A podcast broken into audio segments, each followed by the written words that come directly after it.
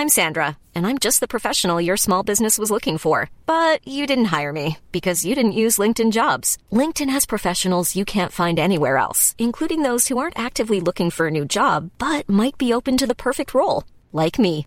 In a given month, over 70% of LinkedIn users don't visit other leading job sites. So if you're not looking on LinkedIn, you'll miss out on great candidates like Sandra. Start hiring professionals like a professional. Post your free job on linkedin.com/people today. A Bíblia precisa ser atualizada. Segunda parte. Comentário de Mari Persona. Então, isso vai estar acontecendo, não tem jeito. E a gente, a gente, quando vê essas coisas, a gente deve ter o sentimento que o Senhor fala daquele remanescente judeu de Mateus 24, uh, eu acho que está em Marcos, se não me engano, que é essa passagem que ele fala isso. Uh, quando virdes essas coisas acontecendo, o que, que é para fazer? Arrancar os cabelos? Ficar desesperado? Não. Levantai as vossas cabeças, porque está próxima a vossa redenção. Eu não me lembro agora o versículo. Estou citando, talvez depois algum irmão possa até lembrar e, e colocar aí na tela qual é esse versículo. Mas quando nós vemos isso acontecer, levanta a cabeça, levanta a cabeça, está próxima a redenção. Cada vez mais, uh, uh, Marx falava que a, a, a religião era o ópio do povo. E ele estava certo, ele tinha toda a razão. A religião realmente é o ópio do povo, deixa o povo atordoado com as mentiras que são pregadas e eles ficam dóceis eles ficam dóceis e passam a correr que nem carneirinho atrás de falsos líderes e falsos profetas e falsos pastores. Mas tem uma coisa também que, que, que Marx errou, foi achar que a religião, ou a fé, né, a fé cristã, desapareceria. O homem, à medida que fosse ficando mais moderno, mais erudito, mais ensinado, ele não ia mais acreditar nessas coisas de, de dilúvio, de, de Jesus, de, de, salvação, de céu, de inferno. Não, não ia mais. E o, o contrário está acontecendo, porque as pessoas estão ficando cada vez mais espiritualizadas. E por espiritualizadas, não entenda isso como cristianismo ou como verdade. As pessoas estão mais ocupados com a verdade. Não, porque eu era muito espiritual, muito espiritualizado antes da minha conversão. Eu fazia meditação, ficava sentado fazendo aquela cara de monge, monge da, da, da, da, da, Índia. Os meus livros eram todos daqueles, daqueles gurus, aquelas coisas. O Bhagavad Gita era meu livro de cabeceira, eu achava linda a história lá do Bhagavad Gita, todas aquelas coisas fantásticas, né? Eu era espiritualizado, mas era perdido nos meus delitos e pecados. Porque toda a espiritualidade, ela tem o foco no homem, o homem se elevar, o homem eh, se aprimorar, se aperfeiçoar, evoluir espiritualmente. É como um espírita, quando você encontra um espírita, ele quer ganhar você, ele vai pro ego, né? Ele fala assim: "Ah, você tem mediunidade, precisa desenvolver". É. Aí o cara fala assim: uh, eu nunca tive nada na vida, lá na empresa tu me chuta, em casa, chega em casa, minha mulher nem olha para mim. Ah, mas agora eu tenho mediunidade, onde é que é? Qual é o endereço para desenvolver mediunidade? Pronto, pegou um, fisgou pelo ego. É, é essa E tudo aquilo que exalta o homem é o oposto da verdade. Porque a verdade cristã exalta o homem. Mas, ó, falei, falei agora que é o oposto da verdade? Sim. Tudo aquilo que exalta o homem minúscula, minúsculo é o oposto da verdade. A, a verdade cristã exalta o homem, maiúsculo, Cristo Jesus, que é o Filho de Deus, vindo ao mundo, que se fez carne, morreu na cruz por nós, ressuscitou, ascendeu aos céus, está assentado à destra da majestade nas alturas. Esse homem, um homem de carne e ossos no céu. A espiritualidade reduz tudo ao mínimo denominador comum de espíritos, né? Fala assim, não, depois a gente parte da terra, vai para um lugar espiritual, fica translúcido, transparente, flutuando pelo espaço, ou qualquer coisa assim. Alguém escreveu aí, não consigo imaginar irmão Mário esotérico. Você não, você não, nem eu consigo. Você não sabe o quanto, o quanto esotérico eu fui. Minha nossa, que coisa. Absurdos dos absurdos. Mas então a espiritualidade desse, desse de, moderna acha que as pessoas partem daqui e ficam assim, é, translúcidas, um ser etéreo, não é? uma coisa assim, um espírito vagando por aí. Isso é mentira. O Senhor Jesus, quando morreu, ao terceiro dia ele ressuscitou. E quando Tiago encontrou, ali já estavam, inclusive os judeus, já estavam uh, fermentados com filosofia oriental. Porque a filosofia oriental já tinha entrado nas terras da Judéia. Pensa que ali a estrada de, que passava por Cafarnaum era uma estrada internacional, ia até o Egito. Tinha a Rota da Seda, que vinha da China, atravessava Israel, ia até o Egito, mercadores de lá para cá, transportando mercadorias e transportando também uh, demonologia, transportando também espiritismo, transportando reencarnação. Então todos ali acabavam, de alguma maneira, sendo uh, influenciados por essas mentiras vindas do diabo que vinham do Oriente, das religiões orientais. A religião oriental ensina que você vira um ser assim espiritual, uh, flutuando. É claro que eu prefiro, gostaria de ganhar, perder uns quilos, né, até flutuar, mas não é nesse sentido que eu gostaria, porque a Bíblia ela ensina que você morre e ressuscita, não reencarna. A Bíblia tem um versículo muito claro: aos homens está ordenado morrerem uma só vez, em Hebreus capítulo 9. E depois disso, juízo. Se você está esperando reencarnar, esquece. Até uma vez eu ouvi um, o Jô Soares, né, o comediante Jô Soares, dizendo que por que, que, ele não acreditava em espiritismo. Porque ele fala que todas as pessoas que, que, que falavam que eram reencarnados, que eram espíritas e tal, eles vinham, ou, ou eram, tinham sido Maria Antonieta, ou tinham sido Napoleão, ou tinham sido algum, alguma, algum estereótipo Uh, que, que, seja reconhecido, né? Assim, ninguém tinha sido aquele operário que fica pendurado num ônibus de madrugada, comendo de marmita para ir para casa, para ir para o trabalho e não consegue nem dormir. Tá? Ninguém, ninguém foi esse. Todo mundo foi algum, alguma personalidade histórica, né? De, Napoleão deve ter uns 300 que foram Napoleão. Né? Eu até uma vez ouvindo uma pregação de um, de um, não, estava no rádio no carro viajando e tinha um pregador numa rádio, e ele estava pregando o evangelho puro, não? ele estava pregando o evangelho da salvação por, pela fé em Jesus Cristo. E aí ele começou a falar do Espiritismo. Ele falou assim: que bobagem, como é que uma pessoa pode acreditar num negócio desse? Que você reencarna e volta e vai. E, e o Espiritismo original, que veio do Oriente, ele não é só essa que você reencarna numa outra pessoa e você era o Napoleão, agora você reencarna e vira presidente do, do, de algum país. Não.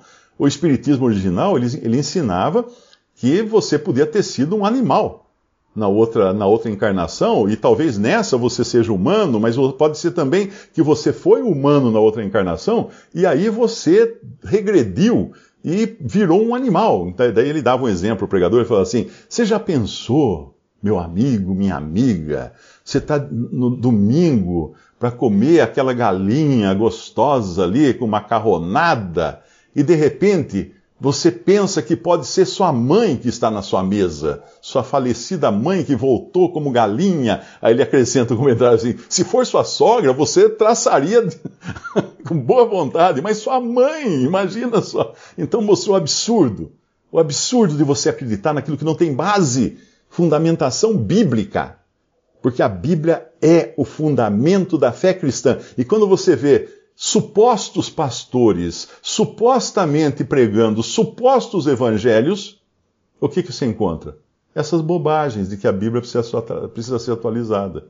É bobagem tremenda. Uma pessoa teve que excluir da minha lista do, de amigos. Eu não estou bloqueando mais ninguém no Facebook, porque eu até desbloqueei todos os que tinha bloqueado, porque eu acho que eles devem escutar a verdade. Mas se, se ele fica na minha lista de amigos, ele pode dar os pitecos dele nos comentários. E alguém pode falar assim, não, mas isso é democrático. Sim, pode ser democrático na, na casa do outro, mas na minha casa, se uma pessoa entra na minha sala de visitas e começa a falar abobrinha, eu peço para sair. Eu vou tirar de casa, não vou, não vou ficar deixando que minha família escute as abobrinhas, né? Então você tem o seu perfil, você tem a sua lista de amigos, que às vezes você nem conhece, mas tudo bem, eles não estão fazendo nada de errado ali. Então, eu, dificilmente eu, eu bloqueio a pessoa. Aliás, não tenho bloqueado mais. Mas eliminar da minha lista de amigos, eu, elimino, porque quando começo a escrever comentários invertendo o sentido daquilo que eu falei baseado nas escrituras, eu, eu tiro da minha lista. E teve um lá que veio defender esse pastor aí, dizendo, não, mas eh, ele só tá, falou coisas do tipo que tem que atualizar para eh, o homossexualismo, por exemplo, hoje já não é, né, não é o que era, não sei o quê. Uh, então, um homossexual, imagina um homossexual que pratica um suposto pecado. Eu falei, meu filho, suposto pecado que está na Bíblia dizendo que é pecado, você não pode falar que é suposto. Porque senão você vai dizer também que a Bíblia é a suposta palavra de Deus. Você vai relativizar tudo.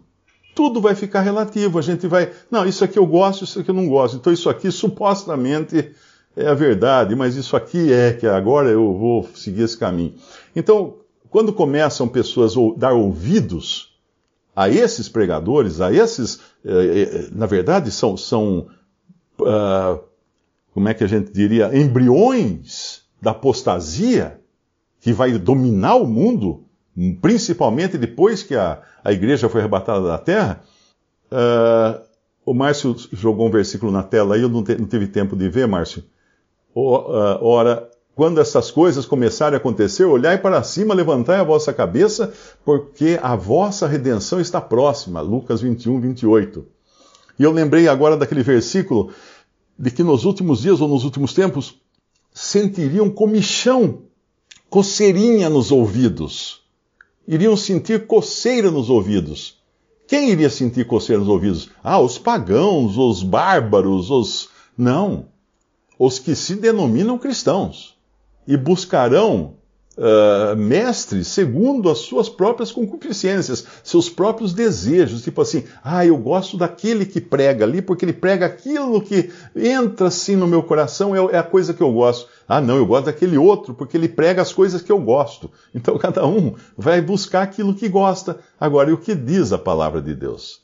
Quando nós cremos realmente na palavra de Deus, nós sentimos um fardo. É, porque muitas vezes nós vamos olhar para ela e falar assim: e errei, e pequei, e eu estou fora da curva. Estou fora da curva. Não estou seguindo aquilo que é a vontade de Deus, desagradei o meu Senhor. Quando eu tento usar uma roupa de algum tempo atrás, tipo assim de ontem, e ela não serve mais, né? Uh, o que eu tenho que fazer, o que eu faço normalmente? Ah, eu entro no cuidado do alimento, procuro me alimentar melhor, comer coisas saudáveis. Aliás, a, a ideia de fazer uh, aquela, aquela pizzinha de, de aveia com água e sal na frigideira, eu adorei a ideia, viu? Gostei muito da ideia que, eu, que alguém me mandou aqui, não vou falar quem, mas é, é muito gostosa, com azeite em cima então. E ainda fiz na frigideira, que ontem eu tinha fritado um molinho na frigideira, então nem lavei a frigideira. Então eu pus aí um jeito de você reaproveitar os resquícios da comida anterior que passou o gosto do, do molho para aquele pãozinho de, de, de, de, aveia, feito ali na, no fogão em cinco minutos. Mas então, se eu não consigo entrar na calça, porque eu cresci, eu estou em fase de crescimento, o que, que eu faço? Eu compro meio metro de pano e coloco um remendo de cada lado aqui da, da calça. Hoje é tudo moderno, não, vão achar que vão tá, dizer gente que vai parar na rua para perguntar onde eu comprei, que boutique que eu comprei essa calça, o remendo de outra cor. Hoje qualquer coisa, calça rasgada, tudo, tudo, tudo tá na moda. Tudo é moda, né? Todo mundo. É que nem quando, quando chegaram as, as portuguesas da elite de Portugal, em 1808, quando veio, veio a, a, a, a corte portuguesa fugiu de Portugal, porque Napoleão estava marchando para invadir Portugal, e daí Napoleão, quando chegou em Portugal, o Dom João VI tinha dado um golpe em Napoleão, né? Porque Napoleão bateu na porta, viemos invadir, né? E aí não tem mais ninguém aqui, foi todo mundo mudou para o Brasil.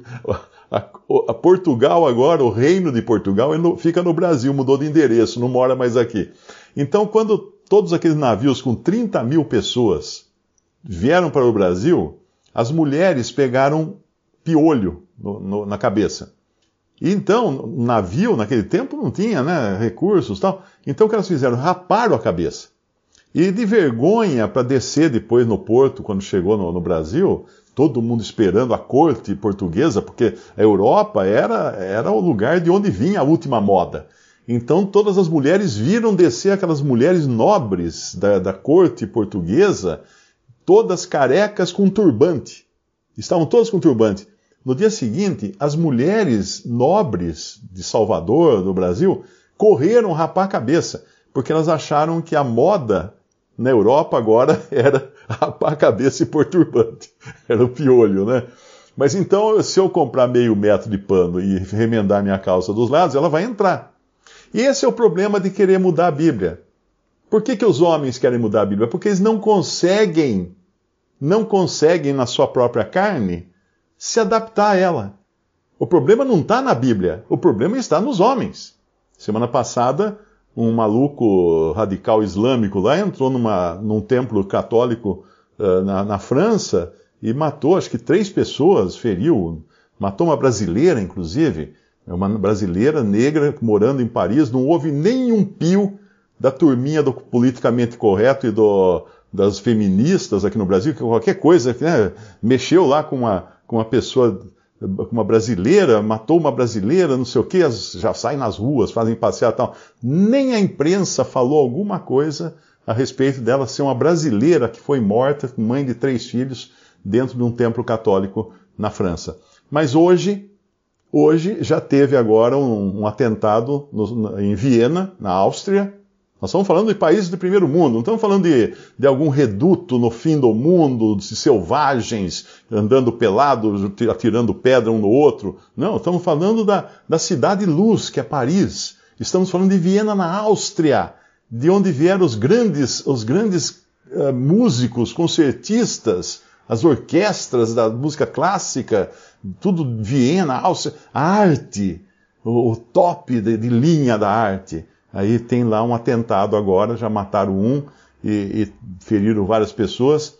Então, por que, que querem mudar a Bíblia? Porque não conseguem mudar o homem. Então, o homem vão remendando, mas a Bíblia eles querem agora acabar, mudar totalmente a coisa. Então, é isso que uh, o ser humano, ele não aceita. Agora, ele não sabe com quem está mexendo. Não sabe o tamanho da encrenca que é você falar alguma coisa contra a palavra de Deus ou dizer que ela não está contextualizada para os nossos tempos, ela não está, eh, não está atualizada. Cara, quando você lê 1 Coríntios 14, Paulo fala assim: e as coisas que vos escrevo são a palavra de Deus. 1 Coríntios 14, versículo. Vamos lá para ver a, como que diz as palavras exatas. Versículo 37 se alguém cuida ser profeta ou espiritual, reconheça que as coisas que vos escrevo são mandamentos do Senhor. Do Senhor. E no versículo anterior, ele diz assim, no 14:36, porventura saiu dentre vós a palavra de Deus ou veio ela somente para vós? Ele está questionando qual a origem da palavra de Deus. É vocês que escreveram? Vocês são os autores da palavra de Deus? Ou Deus a deu para vocês? Olha que, que coisa séria, que coisa grave. Visite respondi.com.br. Visite também 3minutos.net.